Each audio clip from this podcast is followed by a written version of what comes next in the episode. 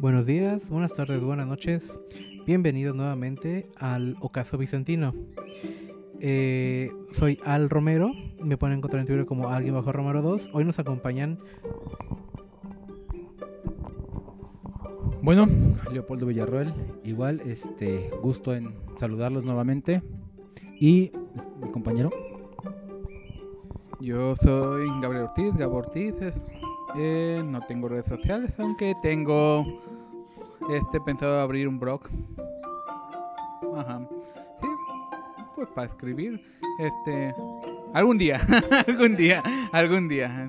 Pronto estará. Quizás. Bueno, esta semana no vamos a hablar de terror, así que le paso el micrófono a mi amigo Al. Thank yous. Este, sí, hoy no hablamos del terror. Y es algo que quedamos en la semana pasada, que estábamos muy entrados en el tema de, de las películas de terror, que qué era el terror, este, y qué es lo que podemos pensar. Bueno, por ejemplo, sobre todo cuando hablamos de terror, que es este, bueno, por ejemplo, yo quería dividir, o al menos ver por qué se, hasta la distinción entre miedo, terror, este, suspenso, drama, bueno, horror, más bien horror. Entonces, hay mucha distinción de eso que yo creo que cualquiera de la audiencia o, alguien que tenga más conocimientos cinematográficos podría este explayarlo. Sin embargo, también son elementos que no solamente están en el cine, sino pues, en ele- elementos que están en incluso en, li- en literatura o incluso también en este en videojuegos. ¿Qué es para ustedes? Que, que siem- siempre pregunto, siempre llego así para ustedes. Este, ¿qué es para ustedes el terror más auténtico? ¿O qué es para ustedes el miedo más auténtico?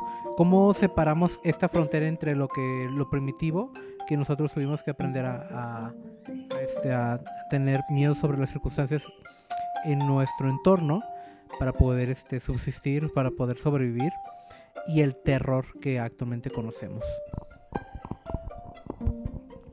Bueno, para nosotros, bueno, yo desde mi punto de, desde mi opinión, yo creo que el terror, el terror más grande es cuando te llega la luz, cuando te llega el gas, cuando te llega el teléfono, porque pagar las deudas es un verdadero terror y lo único bueno de esta vida es cuando te pagan, pero ahí también entramos en el conflicto, ¿no? Porque es un, es un horror lo que nos pagan, al menos aquí en México es lastimo- lastimoso. ¿Tú qué opinas, Gabo?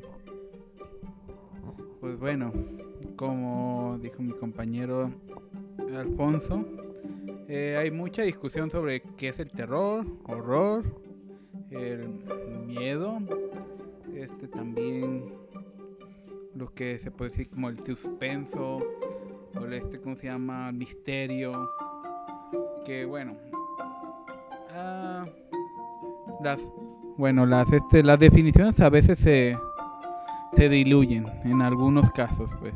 Por ejemplo, en algunos casos son muy concretos.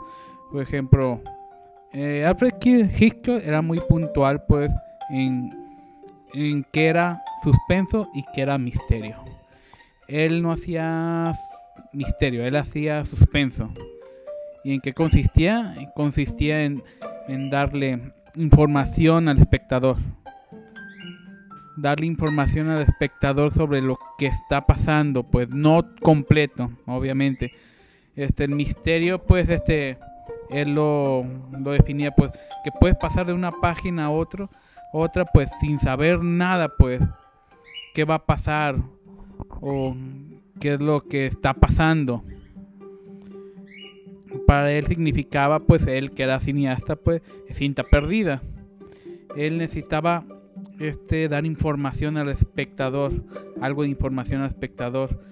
Y bueno, ese sentimiento de suspenso pues era lo que también causaba incomodidad, ese como miedo, terror, no sé cómo, cómo se podría clasificar. Muchas veces clasifican que el terror es sobre más sobrenatural, a veces el, o el, el horror más humano, pero bueno, las definiciones se diluyen. Por ejemplo, muchas veces dicen que este Lovecraft hacía horror cósmico. Entonces, ¿qué es el horror? ¿Qué es el, qué es el terror? A veces se diluyen, pero lo que lo que tienen en común en sí es que producen miedo. Y lo y ahí voy. Lo, lo raro aquí es que ¿por qué nos gusta tener miedo? ¿Por qué leemos literatura de terror? ¿Por qué vamos a, al cine a ver películas de terror? Incluso es ¿por qué incluso nos gusta oír o a, al- algunas personas, que incluso a- me incluyo pues, música pues que puede co- tener esas sensaciones. Por ejemplo, el de los padres de heavy metal pues que es este Black Sabbath. Este, su inspiración precisamente fue las películas de terror. Ellos ellos este al menos cuenta la leyenda o la historia que ellos ensayaban detrás de un este un cine de terror, un cine donde pasaban películas de terror. Y Ozzy Osbourne se preguntaba, dice, ¿por qué la gente va por qué la gente va a ver películas? ¿Por qué la gente va a ver algo que les produce miedo? Cuando se supone que el miedo se puede catalogar con un sentimiento negativo, pues ¿por qué van y lo buscan, pues? Y dijo, entonces voy a, voy a, vamos a hacer música que produzca eso, que dé esa sensación. Y bueno, ya después ha evolucionado pues de ahí pues el metal, pero quizás ahí son las raíces pues que incluso hasta en, en todo pues, ¿por qué buscamos el miedo? ¿Qué es lo que, qué es lo que nos, eh, nos llama la atención del terror, del miedo? Bueno, espérame. Vamos a poner, eh, para, para entrar en, contexto, vamos a plantear, por ejemplo, cuatro fases de lo que actualmente se mueve como miedo. Aquí, por ejemplo, eh, Alfonso nos puede ir diciendo, por ejemplo, en los videojuegos, que él es el experto aquí en, esa rama. Eh, lo podemos basar en videojuegos, en novelas, en películas y en música. ¿Qué les parece? Este, entonces, vamos a ver, por ejemplo, la pregunta para ti, este, Alfonso. El miedo, los videojuegos, no sé, expláyanos tres videojuegos. Bueno, yo te puedo hablar de uno, de Resident Evil, pero tres, cuatro videojuegos que hayan planteado terror, horror. Bueno, antes que nada quería contestar lo, lo de Gabo, que no, este, no se le dio seguimiento. Pues mira, tú dices, ¿por qué la gente busca miedos? ¿Por qué busca el terror? ¿Por qué busca esto? Si son como sentimientos malos, como dices. Es simplemente la búsqueda de la experiencia. Y en la búsqueda de la experiencia, por ejemplo, tú cuando te lees un libro de, digamos, superación personal, estás buscando o una experiencia o estás buscando un desarrollo propio. Pero cuando estás buscando uno de drama, estás buscando ese sentimiento por la experiencia que te va a dar. Aunque no sea propia, uno no es como un drama tal cual. Ya sabes que el drama es, es el suspenso antes de la. O, o es el momento antes de que pase algo, que suscite algo. Te están poniendo en, en esa suspensión. Entonces, en el terror también pasa algo similar. Estás esperando el momento, eh, por ejemplo, ahorita con los screamers que se habló en el podcast anterior, ¿qué es lo que te está qué es lo que te asusta? O sea, que en qué momento estás esperando y nomás estás esperando el grito. Y as- ya hay una hasta una metodología en que están haciendo como grititos o, un- o puntos en que tú ya sabes que van a dar como un grito o algo así. O que van a dar un enfoque de cámara y van a hacer todo ese tipo de cosas. Ahora, otra cosa que me gustaría y me gustaría tocar de Edgar Allan Poe antes de ir a los videojuegos.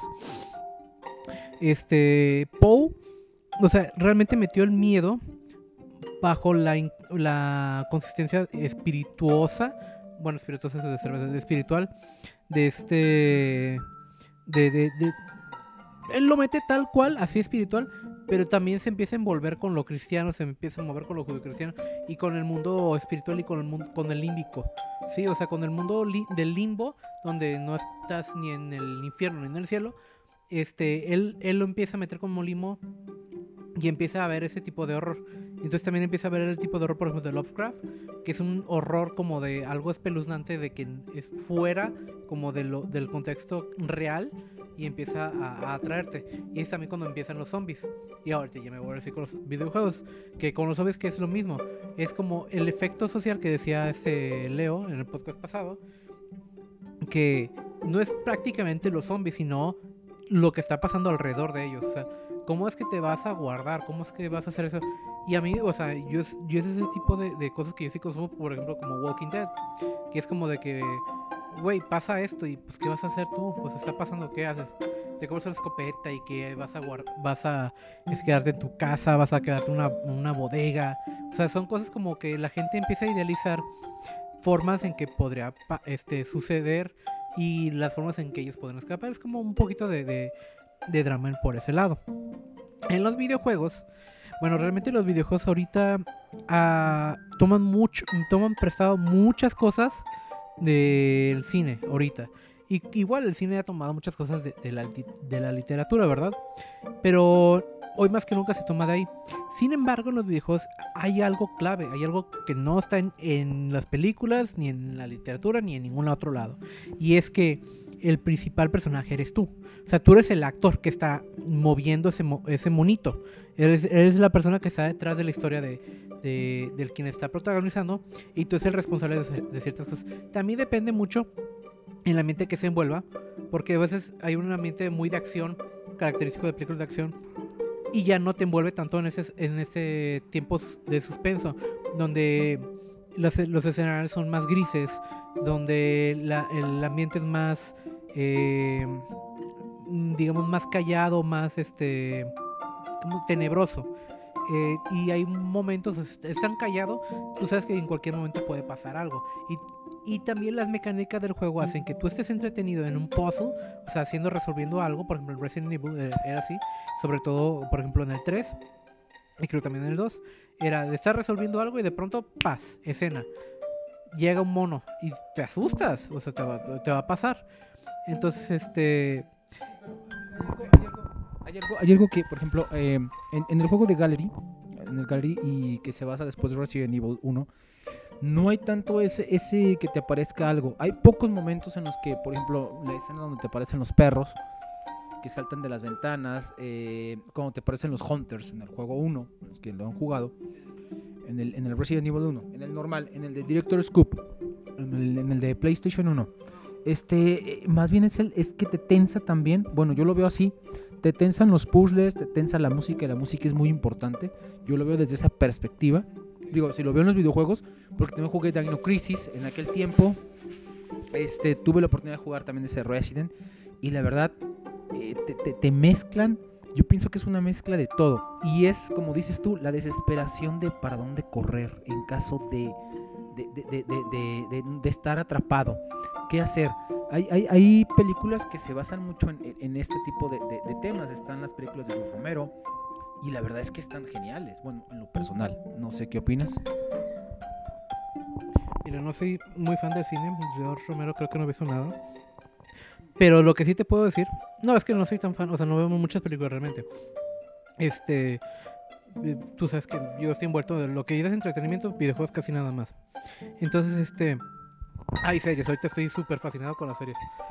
Pero, por ejemplo, ese es, es algo que quería tocar. Ese sentimiento que tú ves en las cámaras, o sea, ves en las películas, cómo es el, el encuadre, cómo te hacen sentir aprisionado. Estás, o sea, estás en la escena, no te personificas como en un videojuego, ni tomas las acciones como en un videojuego.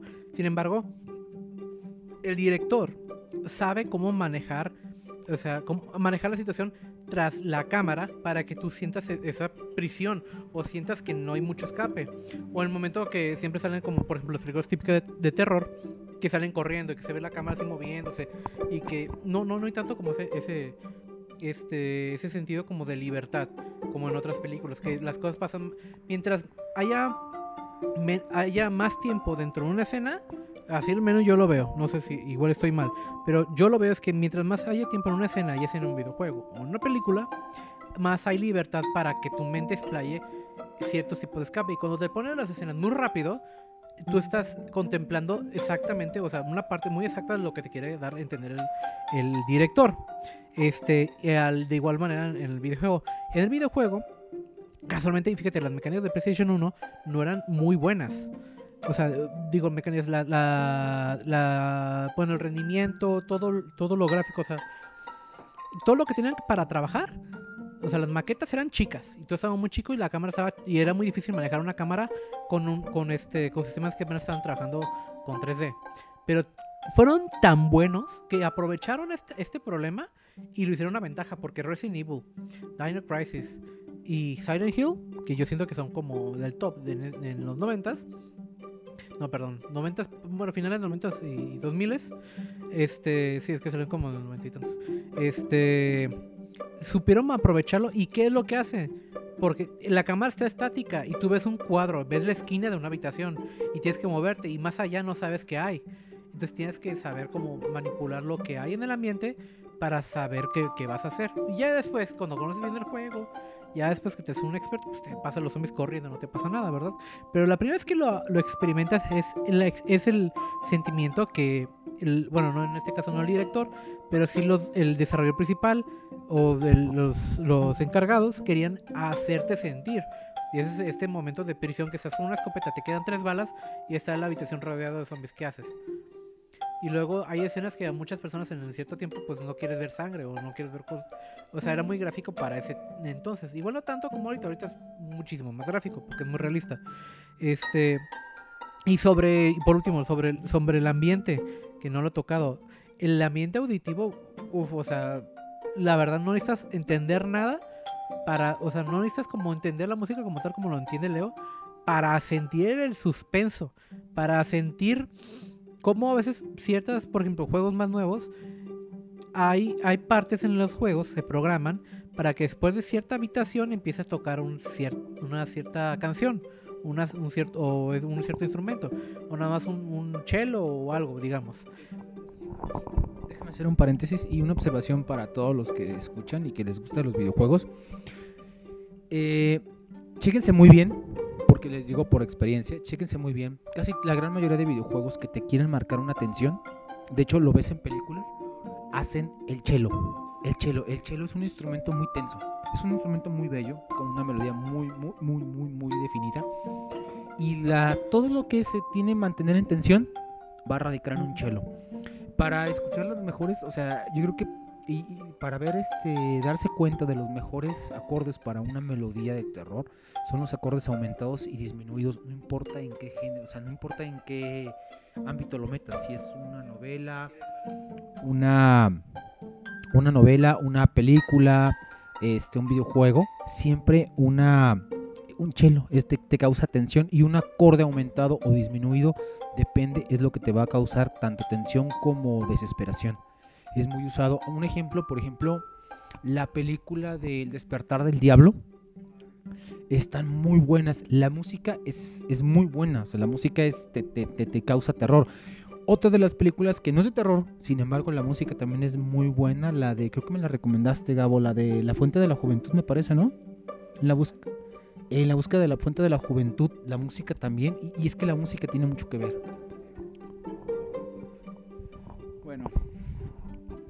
no soy muy experto en el videojuego. Yo no, lo he jugado, casi que no lo he jugado. Pero eso sí, voy a.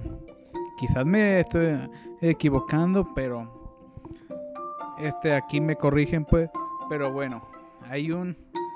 Eh, poniendo dos ejemplos, por ejemplo, los dos juegos que he visto que juegan, pues, este Silent Hill y, y este, ¿cómo se llama? Y Resident Evil. Ajá. Resident Evil, hay una diferencia marcada. Sobre todo, por ejemplo, Resident Evil, yo lo veo más, parece más de acción, a veces que de terror. Ajá. Sí, sí, pero, ok, ahí va. Yo lo que digo es por el, es este, ¿cómo se llama? Más que nada por el tono. Yo lo he visto en los juegos de Silent Hill parece las escenas, los, los este, ¿cómo se llama? La música y los, y los lugares a donde va se ve lleno de desesperanza. sí, lleno de este, ¿cómo se llama? No solo está todo triste, todo desesperanzado, es un lugar este abandonado eh, que sucede una tragedia, pues. Eh, sobre todo ese sentimiento de desesperanza se hace muy extraño eso, pues. Sobre todo en Silent Hill yo lo he visto más que en Resident Evil, que a veces parece más que es un este cómo se llama un juego de acción con screamers. Bueno, quizás me estoy equivocando. A ver. Déjame te hago una, una aclaración. Resident Evil en la primera versión sí era un juego de terror básico, ¿no? En el segundo videojuego ya le metieron un poco de más de acción, sin embargo, siguió siendo un juego muy bueno. Y en el Resident Evil 3 ya le metieron los screamers cuando en algunos pasajes aparece Nemesis. Resident Evil 4 ya se volvió más acción. 5 y 6 también. El 7 regresa otra vez a los orígenes. Sin embargo, porque ya también está en primera persona. Sin embargo, este no deja de ser un juego de, de- de- de alguna manera que te mantiene tenso. Entonces ahí sí ya, ya, ya, ya es, otra, es, otra, es otro asunto muy diferente. De hecho estaba viendo los, los, eh, las previews del Resident Evil 8. Se ve interesante, fíjate, se ve muy interesante. Con lo que mencionas de Silent Hills. A mí el primer, el Silent Hill se me hizo muy bueno. De hecho, las películas no me gustaron, fíjate. No sé tú qué opinas. La película, no. Digo, yo cuando vi la película se me hizo. Mira, te voy a decir, la trama se me hizo interesante, pero muy mal desarrollada. Yo creo que la trama era más, no, bueno, no sé si de cuál juego era, pues, pero la trama se me hizo. Y se podría funcionar, pero está muy mal desarrollada, pues, en la película. Este, y bueno, a mí, sobre todo el terror es el tono, el tono, pues. Y por ejemplo, volvemos a lo mismo. ¿Qué es el terror? Por- porque, porque bueno, vemos las películas de zombies y a veces no se, no sabes si es entre acción, supervivencia o miedo, pues. Más bien, eh, puede, cambia, puede cambiar el, es la definición de terror, güey, de, dependiendo de qué, eh, por generación, qué es lo que te da miedo, pues. Pero, a ver, por ejemplo, para ti, eh, si viste la película de La Noche de los Muertos Vivientes, la, la trilogía de George Romero, El Amanecer de los Muertos y El Día de los Muertos. Este, en la trilogía de, lo- de la primera película de La Noche de los Muertos Vivientes, en realidad, o sea, si te fijas, es psicológico. Porque en realidad son lentos los, los zombies, muy lentos. Ya en la, en, la, en la de El Amanecer de los Muertos Vivientes, ya son un poco más rápidos, al menos en las últimas versiones, ¿no? Este, yo me, yo me, yo me fleté las, las películas, las antiguas y muy buenas películas. Las nuevas no le piden nada. Sin embargo, ya los zombies ya corren. Pero ya también con lo que estás platicando previamente al podcast, ya es tanto la necesidad de supervivencia. De hecho, hay videojuegos, ¿no? Creo que también hay videojuegos de supervivencia de zombies. La película. Y bueno, por ejemplo, la película de zombie a veces no me parece tanto de miedo, pues, porque a veces eh, lo que te da enten- lo que te da a entender es este, ¿cómo se llama? Lo que te interesa es ese acto de supervivencia, pues, o también a veces conlleva una crítica social o lo que te interesa también es el mundo posapocalíptico que hay, pues.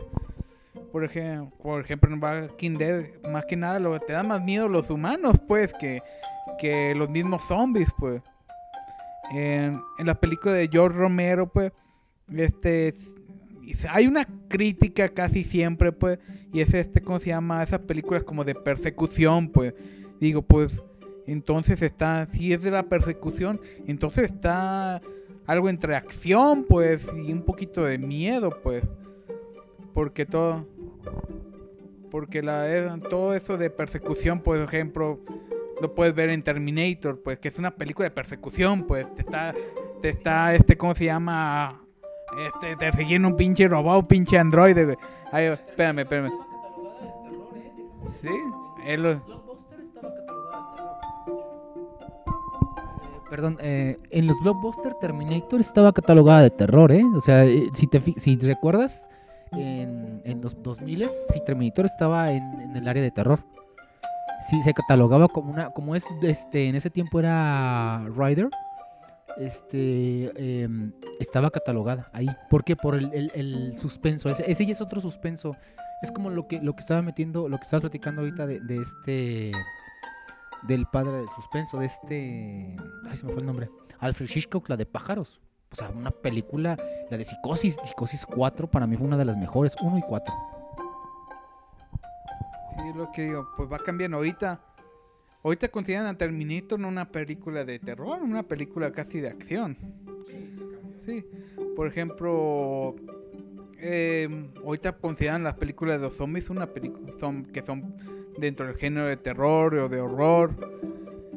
Y bueno, ah, el tema posapocalíptico se ha tocado mucho, o sea, de, de terror, horror o no. Este, eh, bueno, vean todos los juegos del hambre y qué otra cosa hay. No, no, pero se ha tocado todo este tema posapocalíptico y creo o de distopía, pues. Ajá. Que a fin de cuentas la distopia es como una especie de este posa- con cara- posapocalíptico, es como no, no posapocalíptico, sino que algo que puede llegar a ser, pues ahí. eh, que ese mundo que podría llegar a ser negativo que podría llegar a ser. Eh, ahora to- toca ese tipo de terror, por ejemplo, va por, no sé si por eras, pues, por ejemplo, vemos, eh, aunque bueno, dos diferencias muy marcadas, pues, entre Edgar Allan Poe y Lovecraft. Una es el tono. Por ejemplo, el tono que tiene este Lovecraft se ve humano, pues, bro. Desde, es más, viene desde el, desde el sentimiento individual de terror, pues, de- pero no por terror, a veces más hasta por, por este, ¿cómo se llama? Por uno mismo, por sus mismos sentimientos oscuros. Es un, un tema que ha sido abordado, que es el temor a la locura, el temor a este, ¿cómo se llama? A, a otras personas, pues. En cambio, en Lovecraft, este, todo el terror es externo. Y lo que te da es un sentimiento, te refleja un sentimiento de po- impotencia, pues.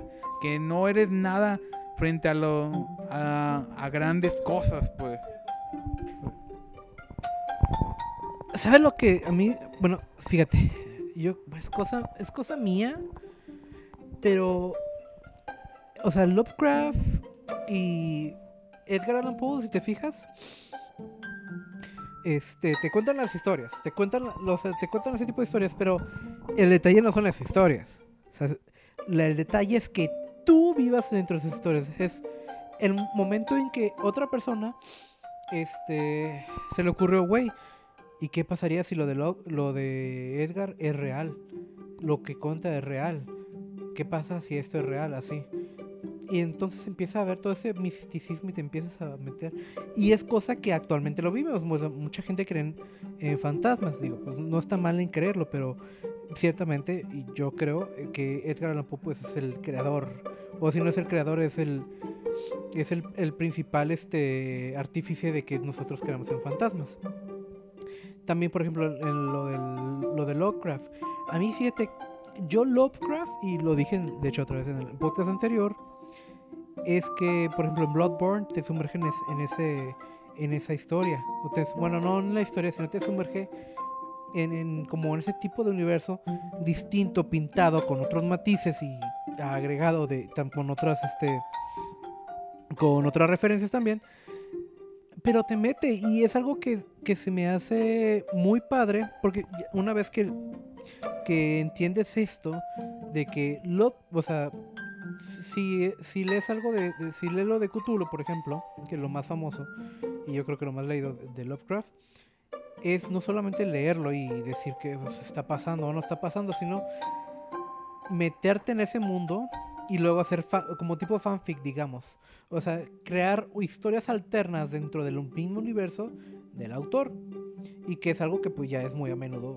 Que es, es algo que se usa muy a menudo.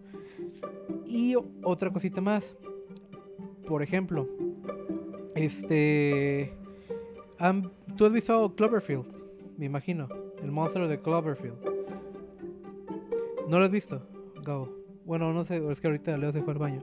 Bueno, lo que pasa, si ustedes han visto eh, Cloverfield o el monstruo de Cloverfield, es algo similar. Y es algo que me gusta mucho porque ahí, ahí siento que arranca el terror en primera persona y la gente empieza a ver qué es lo que se siente ser como ser personificado cuando te ponen la cámara a, a- te ponen la cámara a ti y no es no es este lo ponen de cierta forma porque es, cámara al hombro pero lo ponen de cierta forma que tú sientas que el que está ahí viendo y, es, y expectando eres tú, no otra persona, aunque, aunque supuestamente pues hay otra persona detrás. Pero no, prácticamente es para que tú este, seas como parte de la experiencia. Y es algo que también, y lo digo otra vez con los, videojuegos, empezaron a, tomar ese tipo de pers- perspectivas y salieron juegazos como Outlast y Outlast 2. Y salieron, por ejemplo, lo de Resident Evil 7, que menciona Leo, también se basó de ahí. Se basó de la perspectiva del jugador. Ya no es tanto la historia de un personaje y la aventura de este personaje para resolver sus problemas, etcétera, etcétera, etcétera. Sino cómo le vas a hacer tú para salir de este mundo. O cómo le vas a hacer tú para superar este reto que está colmado pues, de, terror y angustia. Sí, bueno. Eh, bueno, hay una diferencia. Bueno, o. Bueno, sé, no he conocido. No he conocido ahorita un videojuego que. que en el que la meta es que pierdas. bueno, no sé. sí. Pero. Pero por ejemplo. A fin de cuentas, por ejemplo, por ejemplo, Lovecraft, el bueno, tiene un tono más no sé llamarlo impersonal, porque no es precisamente impersonal, aunque habla siempre, siempre, casi siempre habla en primera persona. Es alguien que le pasó esto, que dejó una carta y bueno, también hay que decir este Lovecraft y eso lo dice en su autobiografía, pues él era este cómo se llama fan de la literatura epistolar. Él le encantaba toda la literatura epistolar, creo que este una vez dijo que su siglo favorito creo que el 16 o era el 18. No, el- creo que el 16 pues, que era cuando se mandaban más cartas pues. Y casi toda, toda su tiene ese estilo pues. Es curioso el terror de Lovecraft porque está es una combinación muy extraña entre todo lo co- como de ocultismo con ciencia ficción, pues. Porque bueno, él era amante de la astronomía, igual que Edgar Allan Poe, curiosamente. Y sí, y- Sorry, man. Fíjate que es algo curioso. Yo, por ejemplo, por mi sentir existencialista, pues es un terror que no sé si lo había dicho en el, ese tampoco, no me acuerdo si lo dije en el, en poca, poca, po- podcast anterior, perdón. Este, pero es un terror que te, que te llama, es un terror que, que existe. Y, eh, y casualmente, este, yo me empecé a enfocar como nosotros, lo que lo que es realmente la inmensidad del universo. Pero la inmensidad del universo, por ejemplo, lo que decía Nietzsche, o sea, tú puedes ver el- el- al, al muro, al, perdón, al pozo infinito, pero pues, te puede ver de vuelta.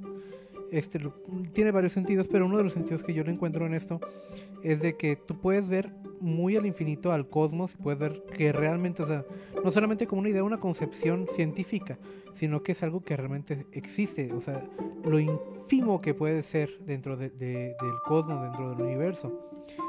Y es algo que en cierta medida, aunque a mí me ayuda a escapar del terror existencialista, porque a mí se me...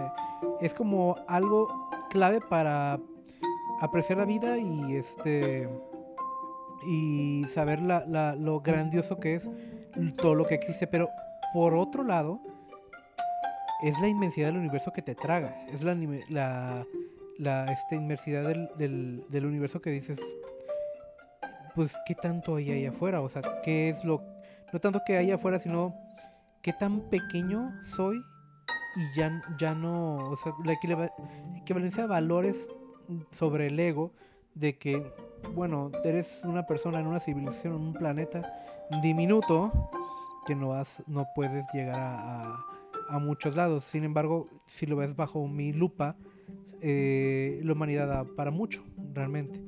Podemos este, hacer lo imposible. Antes de, continuar, me gustaría hacer un, paréntesis eh, bajo tu, conte- concepto en el que estabas eh, poniendo lo que es la- los videojuegos, la cámara al hombro. Fíjate que yo, yo tengo una observación ahí y a mí en lo personal, en lo personal, a mí se me hizo que eh, eh, eso de poner la cámara al hombro y sentir el terror en primera o tercera persona, eh, solamente en los videojuegos resulta. Eh, muy pocas veces, muy pocas veces, ah, exactamente ahí para eso voy, para allá voy. Muy pocas veces en algún contexto resulta ser muy, muy, muy este, eficiente, la palabra es eficiente, como en el proyecto de la bruja de Blair, en el de la, la película de 1999 me parece. A mí me gustó mucho, se me hizo muy buena película, sin embargo no siempre es eficiente, porque en la película de Rec, en española, a mí se me hizo una reverenda porquería. O sea, a mí no me gustó. Mira, fíjate, yo creo que sí ya es por, por cuestiones de cada quien, pero pues a mí la de Rex sí me encantó, ¿eh? La 1, la 2 y la 3 y la última que es la noche de bodas que tiene la, la chava una, una motosierra en vestido de novia. Se me hace, es que es, es una risa, es, es una risa hacia ellos mismos, hacia lo ridículo que llega a ser, pero la primera era otra cosa. En la primera película te narra como el suspenso para que tú vivas y que es como también lo que te digo, la perspectiva de que qué harías tú si estás dentro de ese edificio y, y qué es lo que pasaría a alguien así. Ya la segunda le meten otras cosas y la tercera termina siendo risible, pero hay que saber apreciar también eso. Bueno, en mi perspectiva es saber apreciar eso. Aunque la 2 y la 3 no me acuerdo si también es con cámara. La 3 creo que no, la 2 sí, ¿verdad? Y la 2 no. La 2 sí, la 3 ya no, según yo. Y la 3 empieza con la cámara y luego lo cortan como de que, ¿sabes que Ya estoy aburrió. Y ya empiezan, pero a mí me gustó mucho. No, no, o sea, no es como de que diga, güey, la mejor película que he visto en mi vida, pero me gustó mucho. Pero aquí también, por ejemplo, también la que manejan ese tipo de estilo de cámara, que también a mí se me hicieron muy, bueno, a mí no me gustaron tampoco nomás la 1, la, de paranormal. La, la 1 está, la uno, la uno está buena, la 1 está, a mí se me hizo decente. Después las, las otras películas, no. O sea, me gusta más el estilo de, narrativa, como por ejemplo la, la película de, de, de Portergeist. La verdad a mí se me hizo buenísima, es una de las mejores, bueno, claro, la, la vieja, no la nueva. Y fíjate cómo ha cambiado por lo mismo que tú dices, porque tú, tú y yo, pues obviamente somos el público, ¿verdad? Pero fíjate que como el público, yo siento que la gente también dice, güey, ya chole, o sea, empezó con la- el proyecto de Blue de Blair. ¿Sabes por qué pegó? No porque estuviera muy buena. O sea, pegó porque era com- como innovador ese tipo de películas. Y todavía lo ponen como si, güey, esto pasó en verdad. Sí, el falso documental funcionó durante un tiempo y estuvo bueno, pero ya, o sea, son fórmulas que se que se la acaban, o sea, se los acaban y ya después empiezan a reinventar. Y lo que iba, por ejemplo, esto de- del, del, ¿cómo se llama? Del paranormal, ¿o cómo dices tú? De paranormal, no me acuerdo, el- la película también la vi. De hecho vi varias y me gustó mucho una que era con unos latinos, que se me hizo muy buena, muy buena. Pero fíjate lo que hacen ellos. Y también con, con esta, la, la anterior, la de Anabel. ¿Cómo se llama la película de Anabel anterior? Creo que El Conjuro. El Conjuro, ¿ah? No sé si hay uno o dos. ¿Hay dos? Hay tres. uh, Bueno, yo creo que la, la primera del Conjuro antes de Anabel. No sé si es esa. Me fijé muchísimo que para las escenas de, de terror lo que hacían era primero la perspectiva, la primero la perspectiva de todos, era como la perspectiva de que siguen a cierto personaje y es la historia de ese personaje luego cambia la historia de otro personaje, como este como bueno, hay algunos otros libros que ahorita no me acuerdo, que también hacen eso, que siguen la historia de un personaje y luego se brincan a otro.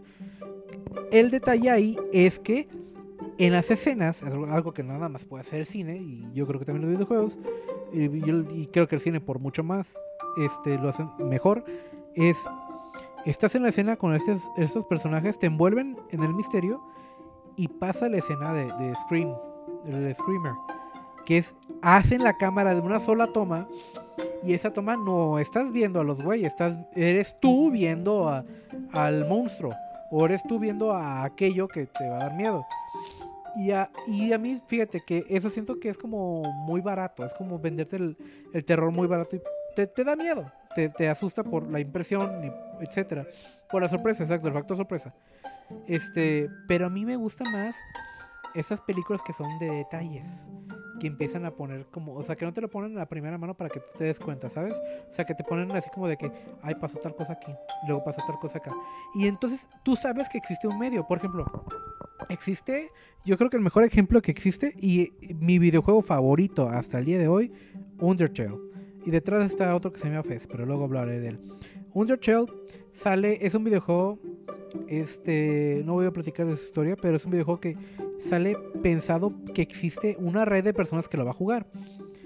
Y sale pensado de que las personas van a indagar sobre el videojuego. ¿Sabe? Es, una, es un videojuego que sale pensado para que dentro de los foros, dentro de las redes sociales, se empiece a divulgar, oye, pues por qué te salió esto a mí, por qué te salió esto a, ti, y pues en el algoritmo sale por qué, ¿ah? que cada nueva partida pues tienes un nuevo tipo de, código random que te da y dice, dependiendo de ese código es como va a empezar la partida. Aquí el detalle es que, por ejemplo, ¿qué tal película? Yo no conozco actualmente ninguna, sí conozco algunas que tienen detalles, pero ¿qué tal una película que tenga detalles que sepas que la gente los va a sacar tarde o temprano? Por ejemplo, las películas de Disney, que salen con detalles de las películas anteriores o películas siguientes, que salen como que el carrito de Cars en tal escena de, no sé, de alguna película. Ay, ese es el pez de Nemo. Y Nemo estaba aquí en la otra película. O sea, como easter eggs. Pero no como easter eggs, o sea, simplemente como cosas de miedo que es como de que, ah, salió la muñeca, digamos, salió la muñeca de Anabel en el Conjuro 2, pero ya estaba muerta, en ya estaba muerta después. Ah, exactamente, era un universo de y cuando los detalles tú sabes que la gente lo va a sacar y creas ese ese panorama de fanfiction, bueno, no fanfiction, pues, pero más bien como que los fans siguen, le siguen el rollo. Siento que es como más padre por ese lado. Pero pues no sé. Bueno. Por ejemplo, creo que Stephen King sí. No sé si lo dije bien, otra vez me Sí, sí, este, ¿cómo se llama? Ha sido un poco más coherente en crear un mundo así. Por ejemplo. Ajá. Dice, un poquito más o menos, pues. Por ejemplo, muchos le atribuyen a Lovecraft. Ha creado como un universo, pero sin la intención, pues, precisamente crear un universo coherente. Él usa, usa esos elementos, pues, no sé si adrede. Y a veces no, no siempre se compaginan en todas las mismas características en todos los relatos, pues. Pero pero no sé si lo hace adrede o lo hace, este, ¿cómo se llama? O se le pasó, no creo. Yo, yo creo que no precisamente quería crear un universo como ahorita, ahorita lo pensamos, pues coherente, pues, sino que quizás quería crear un universo, pues, pero no precisamente coherente, porque él, él le gustaba dar un ambiente de leyenda y como las leyendas a veces son incoherentes. A veces hay varias versiones. Lovecraft. Sí, Lovecraft. Por ejemplo, a veces este, sobre todo la figura de Yoxogo tiene a veces una cosa o también Nail, Naila Topep, no sé si lo estoy diciéndome. Naila, Naila Topep, una, ajá, que es un, otro de los dioses exteriores, pues, que Lovecraft no lo de bueno, no, sí, él lo calificó así, pues, pero no hace una clasificación tal, pues. Él, él los menciona nada más, pues. Y es para, él no, porque es muy importante el tono, ese tono de leyenda. Y también este, parece que quiere ser hasta un poquito incoherente para, para dejar abierto también ese tono de leyenda. Bueno, ahí te va. Eh, yo desde, la mm, perspectiva que tengo de Lovecraft, y he leído varios libros de él, eh, siempre, siempre hizo un universo, no tanto como lo mencionas, este, pero, pero sí lleva una, una cierta coherencia. O sea, pero hay que, hay que, reto- hay que tomar los libros desde, desde cierta perspectiva. Y ahí la coherencia es eh, también, eh, como lo estábamos platicando al principio, que es el- el temor cósmico. O sea, la verdad, ahí él utiliza la cuarta dimensión, las cosas que caen del, cielo, eh, pues ahí están las novelas, ¿no? O sea, eh, las cosas que van surgiendo dentro del, del temor que el ser humano le tiene al, universo, lo que mencionaba Alfonso hace rato. A mí Lovecraft me parece un- uno de los mejores para mí, para mí él, igual que Stephen King, este, eh, lo- de los mejores, ¿no? Al igual que este, ay, ¿cómo se llama el de la película de pájaros? La novela pájaros, este, Alfred Hitchcock.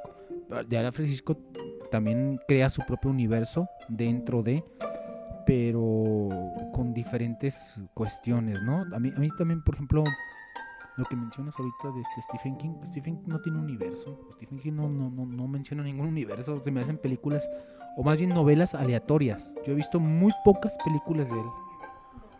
No estoy, desconozco del universo de, de- Stephen King. Ah, ese sí. Sí, Stephen King sí creó un universo, pues, que es- nada más uno, nada más uno. Sí, pero este, ¿cómo se llama? El universo de... oh, de Lovecraft no es precisamente coherente como podríamos ver en la caricatura, como podríamos ahorita llamar un universo, pues, como un universo cinematográfico, un universo literario, pues, porque no le interesaba tampoco ser coherente, pues, en ese universo, pues. Quería mantener su como su tono de leyenda en primer lugar, pues, y aparte él este cómo se llama él era tenía un círculo, no era no era de que ay, estos dioses antiguos, estos estos nada más son míos, pues. Él él incitaba a utilizarlo a otros escritores y también este cómo se llama tomaba cosas de otros escritores. Hizo varias colaboraciones, de hecho, pues. Una de ellas es con su esposa, pues. Este que de la que fue su esposa, pues. Y por ejemplo, pero bueno, un poquito cambiando de de tema, por ejemplo, Lovecraft, hay algo que me fascina, pues, y sobre todo en dos relatos que es que curiosamente él lo dijo son sus relatos favoritos, pues, que es la de la música Eric San y el color que cayó del espacio, del cielo, de, a veces lo produce, no, no sé cómo, cuál es el título en inglés. Del cielo. Por ejemplo, son, es un, es un terror, pues, puramente literario. Porque en el color que cayó del espacio, habla de un color, pues, nunca antes visto. Que es desconocido para el ser humano. Y es algo que no, no se no se puede plasmar en una película o en un videojuego, pues bueno, porque es un color extraterrestre. Incluso, por ejemplo, las palabras que decía de los nombres, por ejemplo, de Cthulhu, pues, le preguntan, ¿cómo se pronuncia Cthulhu? Dice, como ustedes quieran, porque es impronunciable. Porque se supone que es un nombre alienígena. No se puede pronunciar. Sí, y aguanta. Por ejemplo, en la música elección también es, es una música nunca antes oída, pues, extraña, pues, que tocó un violinista, pues, que no sabe, que parece de otro mundo, parece salir del infierno incluso. Sí, y, por, y se llama así inter- porque es lo que te, te interesa por, de algo que no puedes, no sabes cómo es, pues, algo entre misterio de que no sabes todo el tiempo no sabes qué es, cómo es. Y te quedas sin saber, pues, porque es algo que no puedes imaginar, pues. Es- a veces se me hace chido que ya no hay un terror muy literario, pues.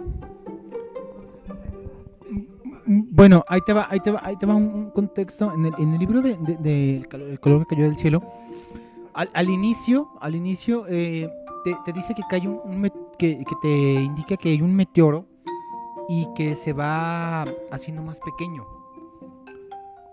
Eh, esa es una de las cosas que, que- que menciona en el libro. Ahora, eh, no sé cómo lo, cómo lo, cómo te lo puedas imaginar un meteoro a lo mejor de color café, de color gris, de color negro. Pero, pero al final y al cabo es algo que es tangible. No es intangible. El problema es cómo lo ves. A mí, a mí te lo digo honestamente, dentro de las novelas de él, esas fueron para mí las mejores, igual que cayó del cielo, de las mejores novelas. Y hay película, de hecho sí hay película en el 2000, creo que en el 2020 al principio de- de- del año salió una película y en 1988, me parece 87, había una película que se llama La Granja, donde se contamina el agua este, en, una, en una pequeña granja y empieza a podrir a la gente, como lo menciona en la, en la, en la novela.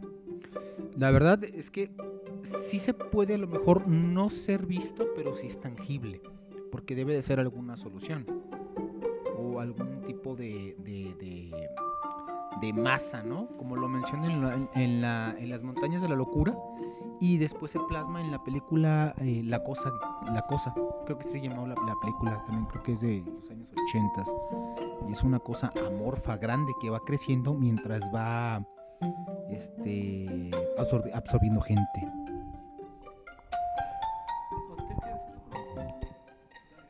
Ah, bueno, bueno, porque yo me voy a extender muchísimo. Este, sí, es que ahí les va. Por ejemplo, voy a brincar al, tema que quería hace ratito. Es que, por ejemplo, este Stephen King no ha leído la novela de, La Torre Negra, se llama así, ¿no? La Torre Oscura. The Dark Tower. Pero fíjate que sí tengo muchas ganas de leerlo, pero pues tengo, además, tengo una fila de libros por detrás antes de llegar ahí. Este. Ahora, ahora lo que voy, cuando tú lees un libro de Stephen King, este, El Resplandor o It, que son los que he llegado a leer, eh, está bien curioso cómo él sí crea el universo dentro de ese libro. O sea, te crea, los, te da los personajes, te da, te da la- no, externo no. No, no, liga un, li- un libro y el otro no. O sea, como dices, no liga el universo de It junto con el libro de- del resplandor. O sea, son dos cosas distintas. No.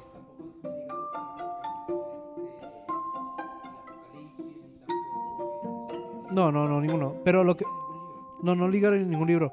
Pero lo que sí siento que hace muy bien es meter como todo el universo en uno solo. Porque mete. por ejemplo, tú, te, tú vas y ves la nueva Date. Yo sé que hay mucha gente, como leo que no le gustó la nueva Date. Pero tú cuando vas y ves la película, yo siento que meten tantos elementos del libro que si tú lees el libro sabes de dónde, llegaron las cosas. O sea, hay una escena del libro que se ven, digo, de, de la película, perdón, eh, que se ven este como personas dando vueltas. Tú sabes quiénes son esas personas si lees el libro. Sabes cómo cayeron la tentación de It si lees el libro. Sabes, sabes muchas cosas detrás. Y siento que el libro, digo, la película lo hace, lo, lo, ejecuta excelente. Porque, pues, primera, la película te tiene que resumir el libro. Y te lo tiene que resumir bien. Y te lo tiene que dar a entender de forma que te lo puedas consumir. Y venderlo de forma que se pueda vender. Ahora, ya brincando de esa parte, pues digo, ojalá que. pues,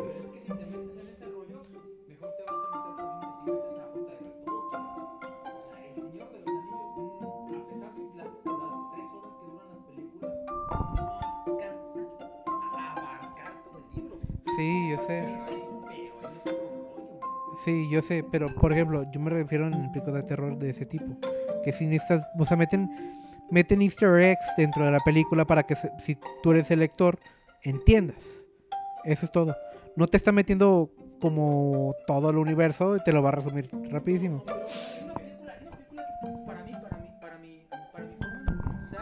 Hay una película que sí, sí mete mucho del libro y, y, y sí se hace, se apega mucho, y, y no es de terror, entre comillas, eh, pero sí, sí, sí entra en el terror.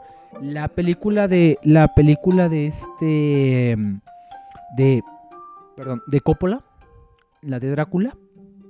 No, por favor, o sea, si tú lees el, el libro, la película de Coppola hace un excelente resumen, pero para mí, para mí en lo personal, un excelente resumen, la de Drácula. La, la de Drácula de Bram Stoker. O sea, no, no, no, sí, no. Sí se parece.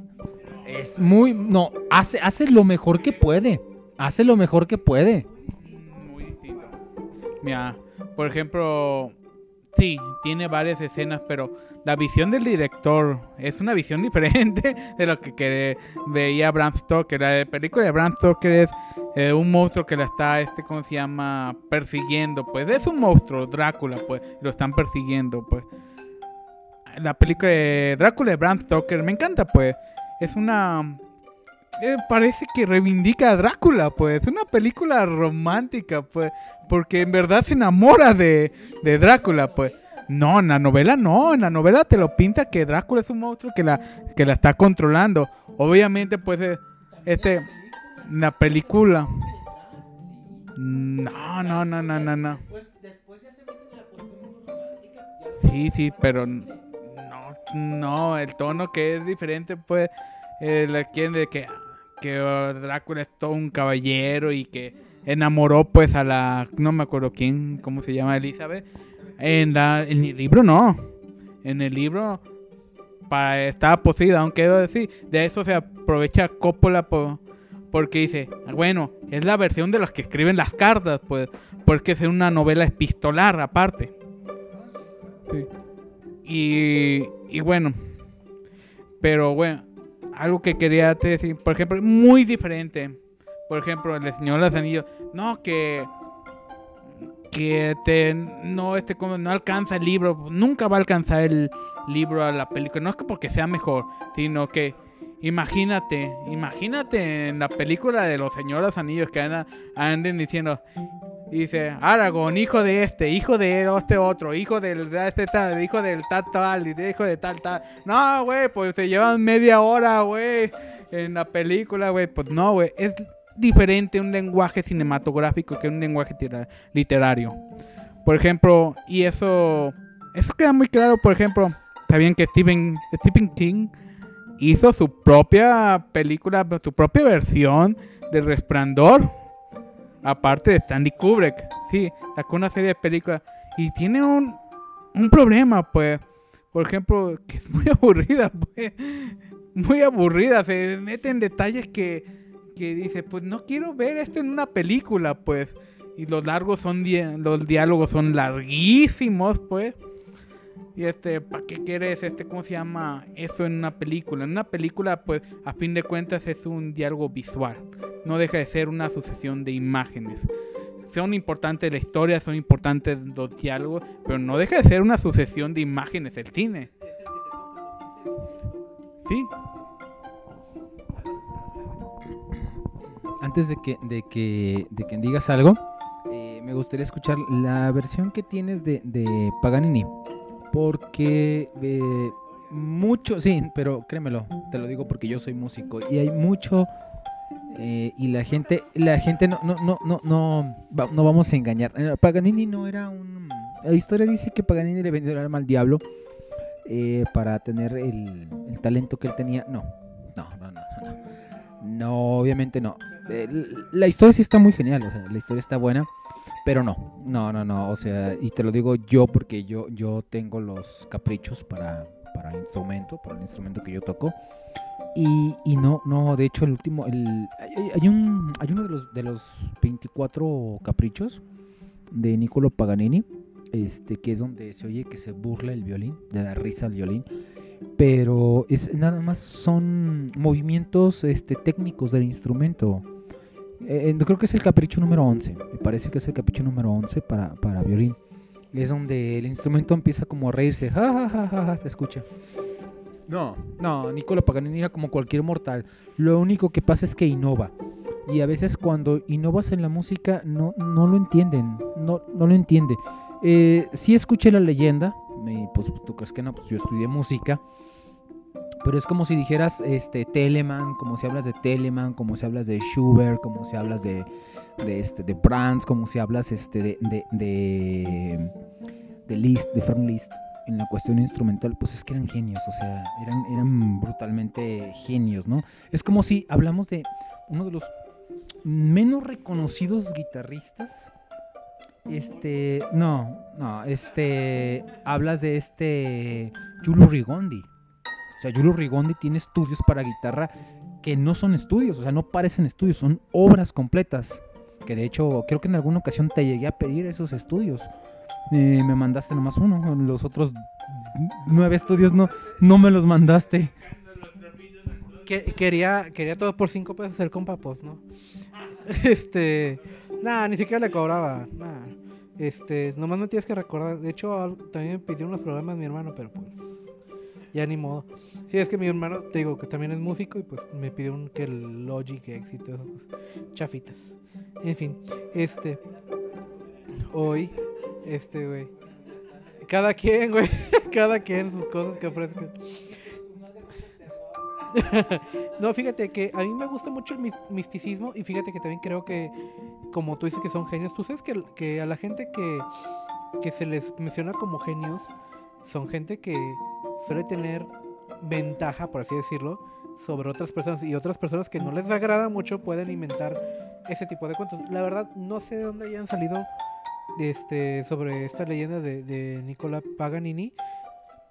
Pero pues a mí me parece genial. En su momento yo creo que habrá dicho, uy, pues la gente no me quiere escuchar porque creen que soy del infierno. O no sé si fue antes o después, la verdad desconozco mucho, pero la historia pues se me hace muy interesante.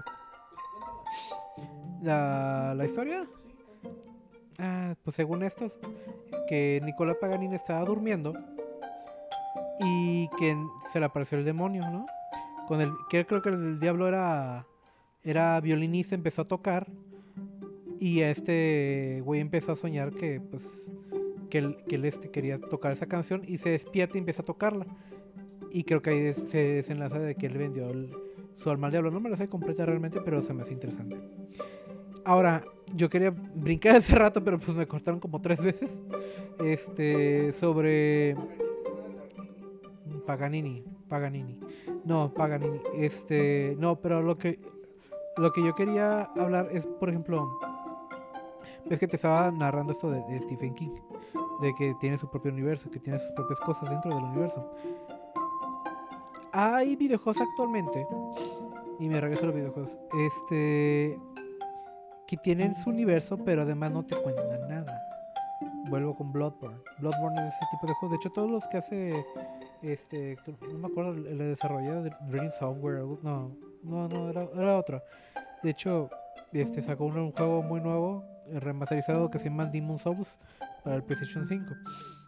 Total, ese tipo de videojuegos, este, lo que tienen de especial es que su historia la vas encontrando con pistas dentro del, del propio videojuego. Tú estás dentro del, tú estás inmerso dentro del, de ese universo y en ese universo vas encontrando notitas, por ejemplo, de Resident- como Resident Evil, que encuentras notas que te empiezan a dar pistas de lo que pasó realmente, de por qué pasó lo del ataque zombie, todas estas cosas, pues, este, quién está detrás y todo esto. Pero también hay escenas que te lo narran como una película que te empiezan a decir, no, es que esto pasó por esto y esto pasó por esto, así a primera instancia. Pero sin embargo, en ese, por ejemplo, Dark Souls o este Bloodborne, Demon Souls, lo que hacen es, tú encuentras la historia que está dentro del universo y desarrollala a tu propio, propio criterio. Y la historia, por ejemplo, otra vez en Bloodborne, son cosas, son espectros que tienen que ver con alienígenas espaciales, con un- una diosa de la luna y que quién sabe qué es. Es algo increíblemente bien hecho. A mí la historia me parece excelente. Agarra todos los cuentos de terror, yo creo que, o al menos los mejores o los más icónicos, este, sobre todo con Lovecraft, y los mezcla, ha- hace, hace este, una fusión de todo eso y es, es buenísimo realmente. Y que tú vayas encontrando, que tú personalmente encuentres parte de la historia mediante juegas y además son este tipo de videojuegos que saben que existe una red detrás y que la gente va a investigar y empiezas a encontrarle lore, se llama lore. Y el lore es como te platica la historia completamente de todo esto. Y es, eh, termina siendo una historia larguísima, pero tiene una forma, tiene su propia coherencia. Y es algo que a mí me gustaría ver, o si es que existe, o si no existe, no sé. Pero me gustaría verlo en, en alguna película que tenga que ver como ese tipo de, referencias chiquitas y que la siguiente tenga otra vez esas referencias chiquitas y que las vayas encontrando. Creo que sería algo muy, muy benéfico para la industria del terror en el cine. Sí, sí, estoy de acuerdo contigo. Estoy de acuerdo contigo. Sí, hace falta. De hecho, también hace falta bastante.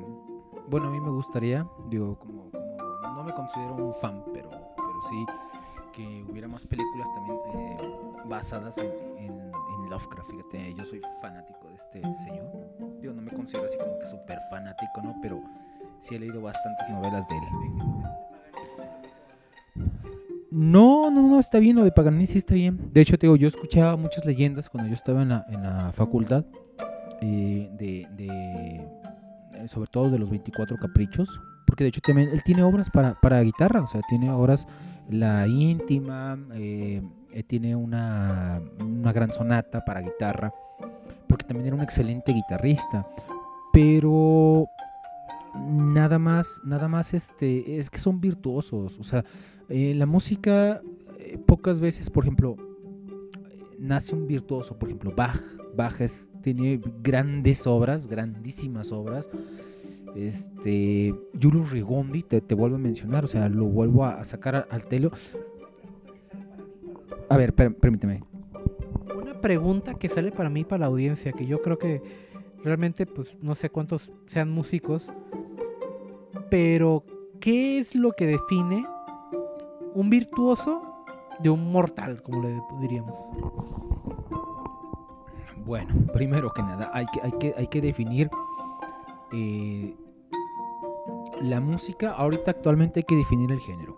Si lo- nos vamos al contexto antiguo, a la música académica, el virtuoso es aquel que puede hacer mm, movimientos rápidos en el instrumento y con técnica. Ahora actualmente tú puedes definir un virtuoso como el que toca más rápido. No, no, o sea, tú puedes, por, ejemplo, no, por ejemplo, si tú, muchos, muchos consideran, muchos, muchos consideran, consideran, por ejemplo, a Jimi Hendrix, ¿sí? Muy bueno, muy rápido, un excelente guitarrista, ¿no? Sin embargo, yo no lo consideraría un virtuoso, sí, pero es diferente el contexto, ¿no? Como un genio. Yo considero a Bach un genio. Porque Bach tiene una impresionante cantidad de obras. Eh, Jimi Hendrix, sí, muy rápido, pues como, o sea, cualquier guitarrista actual, ¿no? O sea, cualquier guitarrista actual puede superar. Un buen guitarrista puede superar a Jimi Hendrix. Sin embargo, y me estoy metiendo en, polémica. No, es que eh, sí, pero, pero no es lo mismo tocar una guitarra eléctrica y siempre lo he dicho yo como guitarrista lo pongo en contexto. O sea, no es lo mismo tocar guitarra eléctrica a, una, a tocar una guitarra acústica. O sea, en una guitarra acústica tienes tres voces, mínimo. Ya si, ya si te pones a tocar una fuga de Bach, vas a tener cuatro, cinco voces moviéndose en el instrumento. Y no es lo mismo que tocar una o dos voces en, en la guitarra eléctrica. Aquí yo, por ejemplo, pongo a John Williams, por ejemplo, a George Satriani, que también, pues, o sea, depende del género, vaya. Y es lo que la otra vez en una discusión en Facebook con una compañera músico estábamos platicando. Surgirán nuevos, nuevos genios, nuevos este, músicos talentosos. Pues sí, sí surgen, pero en su género. O sea, ¿tú cómo, cómo, cómo me explicas exactamente? ¿Cómo me explicas a Bunny, a Bunny, este, siendo uno de los mejores compositores eh, eh, actuales? O sea, pues ah, exactamente. Cuando yo conozco guitarristas que te tocan el, el- el vuelo del abejorro este, en una guitarra acústica y hechos la madre. ¿Y, y, y- y- qué? O sea, son mundialmente desconocidos. Y un tipo que canta, este, voy a, te voy a coger, te la voy a meter, eres mi chica. O sea, no, o sea, e- es, ese tipo de personas, o sea, van a ser, o sea, virtuosos, por favor, o sea, no, para nada. De virtuoso, de, como por ejemplo, podría tener mucha relación con de genio.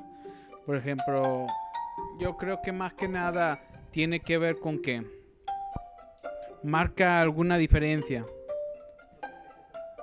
Por ejemplo, es como el que, no me acuerdo cuál es su nombre, pero el que es- se le considera el, el hombre con mayor IQ pues en el mundo, pues. Aparte tú, pues, este, que un estadounidense, pues, no tiene ningún trabajo destacable, pues, no, no se le conoce nada, pues, incluso anduvo yendo para, porque no querían que le hicieran experimentos en su cabeza. Sí, eh, sí se tenía, pero por ejemplo, porque a Einstein es mayor IQ, pero por ejemplo no tiene nada novedoso, no tiene ninguna Por ejemplo, no es como Einstein, pues que, que creo que a veces no sé si de que ah es un genio es porque descubrió algo nuevo, tuvo una nueva visión de las cosas, pues. Y bueno, eh, volviendo un poquito al tema del terror, pues este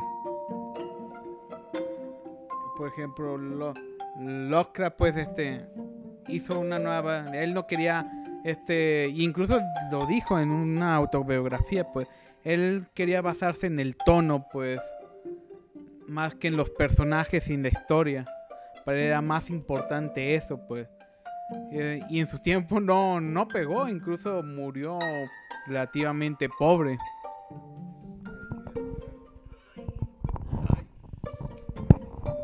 No, no quería hacer nada, más quería hablar. Este, ya estoy hablando. Este, bueno, ya para para dar por terminado esto eh, y aprovechando que Gabo se va para hacerlo más rápido. Nada, ya, ya. Este, me gustaría resaltar ya, porque no, no lo tocamos en todo este rato. Eh, lo que es el sentir humano del, del miedo porque pues obviamente pues el horror, el terror, ese, todo esto se, se basa, tiene bases en miedo, no es que te vendan una película de miedo, o sea, eh, hay miedo en el terror y hay miedo en, el suspenso. en fin, este, pero realmente lo que encontramos nosotros cuando buscamos el miedo es también ser superfluos con el nuestro. A veces escapamos también de nuestros propios miedos y encontramos con unos irreales que nos mantienen en algún tipo de estrés. Eh, recuerden que nosotros somos seres que no vivimos en el presente. Ah, es, raro, si, es, si vivís en el presente, sabes que, va, que estás viviendo constante algo. El presente es fugaz. Entonces, el miedo es algo que se premedita y está en el futuro, en el pensamiento humano. Lo que es un poco distinto con este, con, por ejemplo, vas y te encuentras con un león o vas y te va a caer este, algo, o sabes que te puedes caer. Hay un miedo instintivo, hay un miedo que viene de nuestros genes porque sabes que pues, va a pasar algo ahí. Hay obras que se basan de estos miedos, pero también hay este, miedos sociales que tú sabes que en algún momento pues este experimentas mediante el cine o mediante la música, libros, etcétera, que existe un miedo ideal que se narra, se, se dice, se menciona y, eh, y, ya de pronto entras a tu casa en la noche oscuro y no vas al no, no vas a la cocina porque está oscuro y no, no vaya a ser que salga el chupacabras. Este, es ese, es ese tipo de miedo. Y bueno, eh, quisiera saber qué piensan ustedes para finalizar este asunto. Bueno, yo para finalizar, mejor digo, este, las películas de terror que más les gustaron, yo es lo que puedo decir. Yo no, me voy a meter en cosas filosóficas, no me gusta ese, ese, asunto. Si alguien nos puede decir por ahí en alguna red social, eh, nos puede dejar este, dejen su, película preferida. Yo en lo personal tengo Los Otros. Tengo... Eh, sí, Los Otros, a mí me encantó. Este, tengo también este, las películas de George Romero. Y dentro de pues mi, juventud que viví, pues las películas de Viernes 13 y... Eh, ¿Cómo se llama? Este... Freddy. Freddy. Freddy, que fueron de mis favoritas, ¿no? No sé si alguien quiere agregar algo más, yo con eso termino. Gracias. Bueno, eh, me hubiera gustado hablar un poquito de la, sobre la sobre las películas de Taboada, pues, que es uno de los grandes directores mexicanos. Creo que el director eh, mexicano de terror por excelencia, por antonomasia prácticamente. Sí, sí, que él, Taboada, que él supo, no, bueno, no Tabo- pero él supo hacer un terror, ¿cómo decirlo? Am- No sé si atmosférico, no, pues, no es preciso atmosférico o psicológico, pues. Él creaba una atmósfera, pues no tenía que este precisamente sacar monstruos, pues, aunque algunas se trataban de fantasmas, otras de, de bueno, el libro de Pedro es como un fantasma, no sé cómo decirlo, pues, pero en especial, por ejemplo, mm, bueno, no quiero dar spoiler, aunque es súper conocida, la de Veneno para Hadas, pues, no tuvo necesidad de mostrar nada de eso.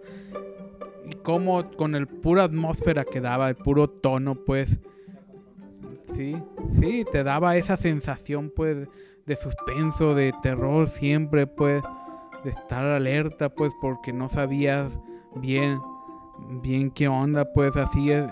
Y bueno, el final también es dramático, pues. Pues bueno, de Tabuada, este, se va, se va esto, se va, se va la, el coñac. está cayendo la champaña, la chapon, el chapon, en fin. Bueno, pues, sí, este, pues yo creo que dejamos el tema hasta aquí. Eh, esperemos, pues, hoy si no haber hablado del terror. Creo que hoy sí hablamos quedamos un poco mal con ustedes. No se crean, debimos haber hablado hoy de la nostalgia. En fin, pues muchísimas gracias por volvernos a escuchar. Este fue el Ocaso Bizantino. Soy Al Romero, me pueden encontrar en Twitter como alguien-romero2. Este, y no sé, ¿quieres despedirte, Leo? Bueno, muchas gracias. Este, yo estaré ya publicando mis redes sociales. Si alguien gusta contactarme para cuestiones de música, eh, voy a estar abriendo ya el podcast, mi, mi- mi página. También para que vean lo que estamos tocando, lo que lo vamos a interpretar más adelante. Gracias. Gabo. Pues nada, pues muchas gracias por estarnos escuchando y nos vamos. Aparte ya tengo hambre. Pues gracias, gracias por la quemada, Leo. Este, me quemó con el cigarro, muchachón. Este, pues muchas gracias por volvernos a escuchar. Tengan un excelente día, tarde, noche. Hasta luego.